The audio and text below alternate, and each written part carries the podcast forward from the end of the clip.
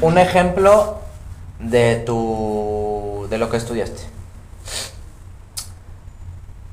¿Ustedes vieron código binario? Eh, ¿Qué es un bit? O dime un tema así súper sencillo, ah, una, algo que podamos entender todos. Eh, algo que podamos entender, pues la, numerología, bueno, no numerología, pues, sino que el dimensionamiento ahí del tamaño de lo que acabo de decir, un bit, este, un kilobyte, este, un megabyte, un gigabyte, un terabyte, este. Son unidades de medida que solamente tienen sentido desde el campo de la informática, de la ingeniería en sistemas, todo esto. ¿Sí? Bueno. Eh, ¿Te sabes la historia del byte? La neta no. bueno, vamos a suponer que rastreamos la historia del byte, ¿no? Vamos a llegar a la conclusión de que la informática, y quizás aquí la guerra tuvo que ver, hizo que el byte empezara a ser fundamental para la creación de computadoras para ver de qué manera se mataba de mejor manera al enemigo, ¿no? Vamos a suponer. Bueno, ¿Estarás de acuerdo conmigo, Vladimir, que no existen en el mundo, entre comillas, en la naturaleza, los bytes, los gigabytes? no, no, existen, o sea, no, no, no, es, no es un tigre. Es una abstracción. Eso. Esa abstracción, Vladimir, viene por la forma en cómo se está estructurando la informática. Es decir, un concepto es una abstracción que hizo la informática. ¿Sí? Y el contenido, o sea, la materia, es el byte. ¿Sí me explico? O sea, materia y forma son dialécticas. Sí, sí, sí. Sí, eso sí, eso sí queda claro. Muy bien. Cuando nosotros pensamos en un byte o en un gigabyte, entendemos en una unidad de medida, ¿no? Nuestros celulares tienen cierta memoria. Bueno, también entre comillas memoria. Eso es un contenido, una materia que estudia o que ha creado la informática, ¿sí? O la computación o lo que tú quieras. Pero el, el nombramiento de ese concepto es lo que formaliza la informática. Ok. O sea, nombrar las cosas siempre es a partir de la forma. Ok. ¿Por qué nombramos las cosas? Para darle nombre a la materia. A la materia, tal cual. Vamos a suponer. Tu forma, Vladimir, es tu nombre. Vladimir. Sea, no puedes meter tu nombre en un microscopio. ¿No? ¿Y cuál sería la materia? Pues tus intestinos, si ingieres alcohol, en fin. ¿No? si te hacen una radiografía, si te dan un balazo, eso es lo que la materia te está diciendo. De hecho, aquí me voy a poner algo interesante. La forma sería lo descriptivo, tal cual, de que engloba este eso. la materia, ¿no? Eso. Y eso es dialéctico, Vladimir. O sea, a veces va a predominar más la materia, a veces va a predominar más la forma, a veces se neutralizan y a veces están dialectizadas a tal punto que ni una cosa es más importante que la otra. Sí, claro, si cambia este, algo de la materia, eso este, cambia la forma este, y, también Eso. Es viceversa. O, o sea, o sea te, que- te quería dar esta explicación porque si tú utilizas el código binario, que es 01, que Ujú. sabes qué significa cuando cuando aparece 1 es que se activa y cuando aparece 0 es que no va a suceder nada. Acá igual. Cuando veas 1 en, el, en la posición de materia y 0 en la posición de forma, ¿qué te quiere decir ahí? Que se está dando peso a la materia. Ok. ¿sí? Y en todas las combinaciones posibles. Entonces, voy a volverles a presentar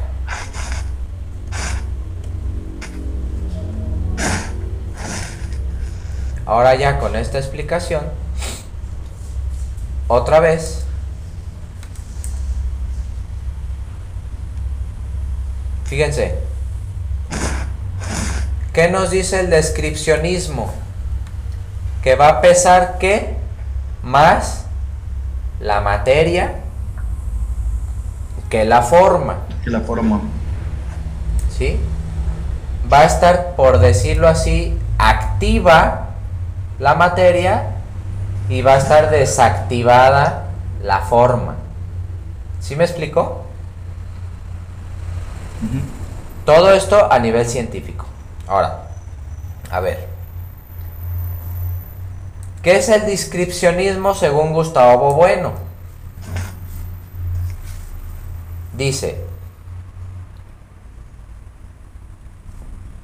consideramos a las teorías descripcionistas de la ciencia, de la ciencia, ojo, a todas aquellas concepciones no geológicas que tiendan a poner como lugar propio uno de la verdad científica a la materia misma de cada ciencia.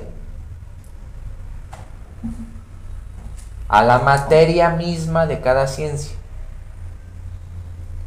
Fíjense, otorgado a la forma de la ciencia, ya se interprete como tal a su estructura lógica o a los modelos matemáticos o lingüísticos tiende a ser. A ver, ejemplo, ejemplo de una teoría descripcionista. Todos conocemos aquí el positivismo, que no es el positivismo tóxico de ser feliz y esas cosas. ¿Saben qué es el positivismo? Pues sí, una rama este de que es- se desarrolló con Comte para eh, y que pues es la que ahorita perdura en todas las ciencias o, o es la que este, está vigente, eh, que es la manera de, de- de estudiar o desarrollar eh, eh, pues la ciencia en sí, ¿no? Exacto.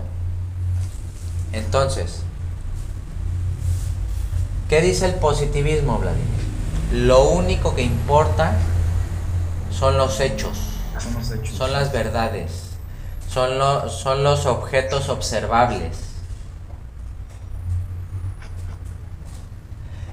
Lo único que importa para hacer ciencia es que sea demostrable, que sea verificable, que se pueda observar. Lo que importa es la experiencia. ¿Sí? Entonces, ahí, ¿qué están haciendo los descripcionistas de la ciencia? Poner el peso, o sea, el 1, a todo lo que es observable.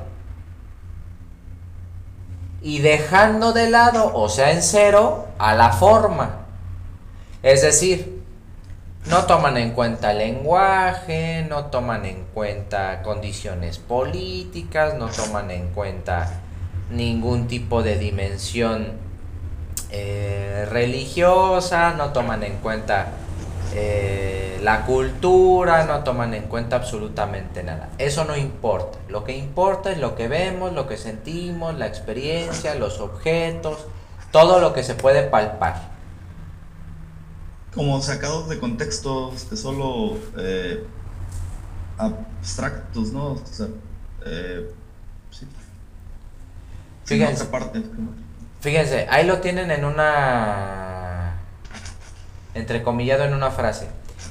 el fin, esto desde el punto de vista descripcionista, ¿eh? el fin de la ciencia, de hecho esto les puedo utilizar, les puede ser útil para que lo pongan en sus libretas para que les quede muy claro. El fin de la ciencia es dar una descripción verdadera de los hechos. ¿Por qué está en cursivas verdadera? Porque la verdad, según los descripcionistas, está en los hechos.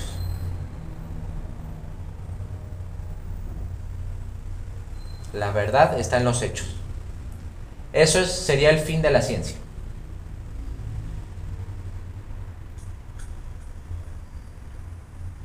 O sea, si nos ponemos descripcionistas, podemos decir que la bomba atómica fue un hecho científico que permitió la investigación y la relación entre física y química. Y que mató a un montón de gente y que, en fin.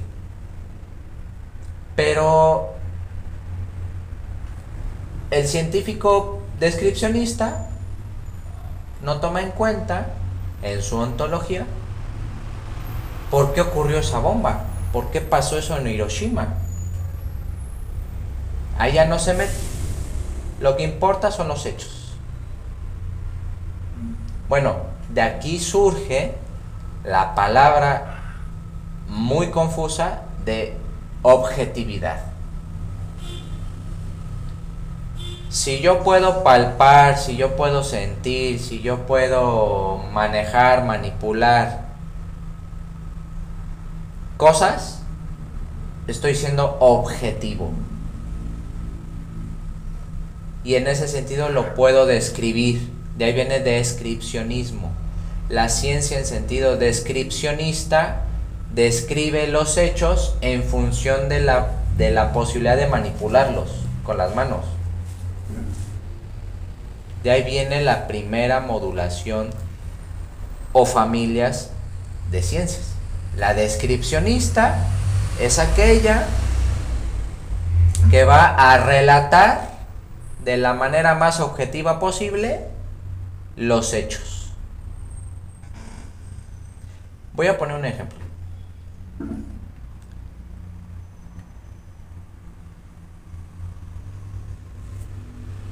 cuando nos dicen, a ver, descríbeme la personalidad de Vladimir, ¿no?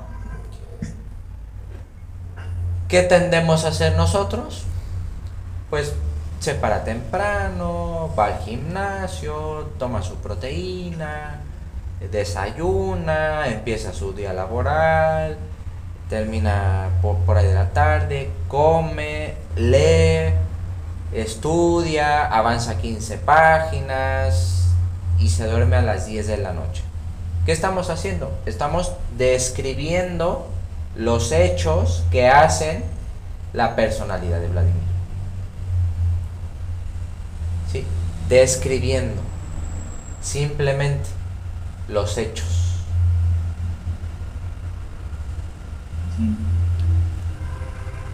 Para ponernos ñoños, Dice, y esto comporta la presencia inmediata, inmediata del hecho, lo que aproxima la idea de verdad a la idea de verdad de los fenomenólogos. No me voy a meter en ese sentido. Dice, la diferencia estriba en los materiales que el neopositivismo toma como referencias, a saber, los materiales de las ciencias empíricas, o sea, de la experiencia, positivas y ojo aquí, fisicalistas. El científico descripcionista cree que la verdad está en los hechos fisicalistas.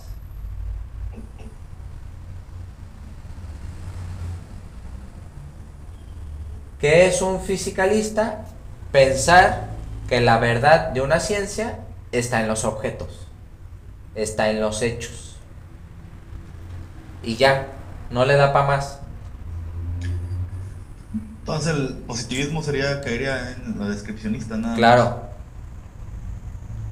Exactamente. Ok. Exactamente. El descripcionista es un positivista. Bueno. Enrique y Vladimir seguramente son testigos, y yo también, de que los psicólogos solamente piensan descriptivamente las cosas. Los hechos son los que importan. Voy a dejar de compartir para deja- dejarlos que me platiquen qué asimilaron de esta primera familia. Vladimir, Enrique, quien, quien quiera. Ok, bueno, pues eh, básicamente eh, los descripcionistas eh, ponen el peso en la materia más que cualquier... vaya, que la forma, ¿no? Que en, el, que en cualquier este, contexto o, o- sino nada más en lo que, en lo que pasa. Entonces eh, queda como muy limitado para conocer realmente eh, lo que se está estudiando, ¿no? Este, y eso se toma como, como una verdad objetiva, ¿no? Este, y, Exacto. pues, es, es, es- bueno, a mí me quedó, ya lo relacioné más, como tú dijiste, con, con, con el positivismo tal cual, este, en, el estado, en el estado de la ciencia actual, vaya, o lo que se presupone que es ciencia, ¿no? Actualmente que es este, la aceptada, ¿no? Exacto. O sea, nada más para comple- complementar, Vladimir. Toda concepción descripcionista de la ciencia cree que en la medida en que puedas estudiar los hechos, estás haciendo ciencia. Te estás aproximando a la verdad. Bueno, si entendemos el principio de Simploqué, entendemos que los el principio de Simploqué entendemos que los hechos no son hechos puros,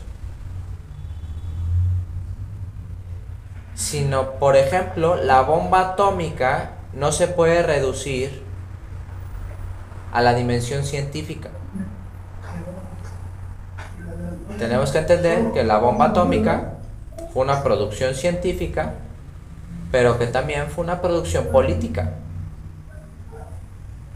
que fue una producción histórica, que fue una producción lingüística, que fue una producción antropológica,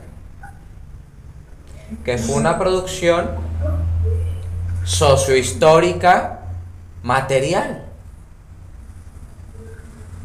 Entonces, ¿por qué se le critica tanto al positivismo su reduccionismo? Porque el positivismo nos dice que lo único que importan son los hechos. Como si los hechos fueran puros, ahistóricos. O sea, sin una historia que determina muchas veces la, la influencia de los hechos. ¿Sí? Esa es la concepción descripcionista. Basarnos solamente en la verdad científica a través de los hechos.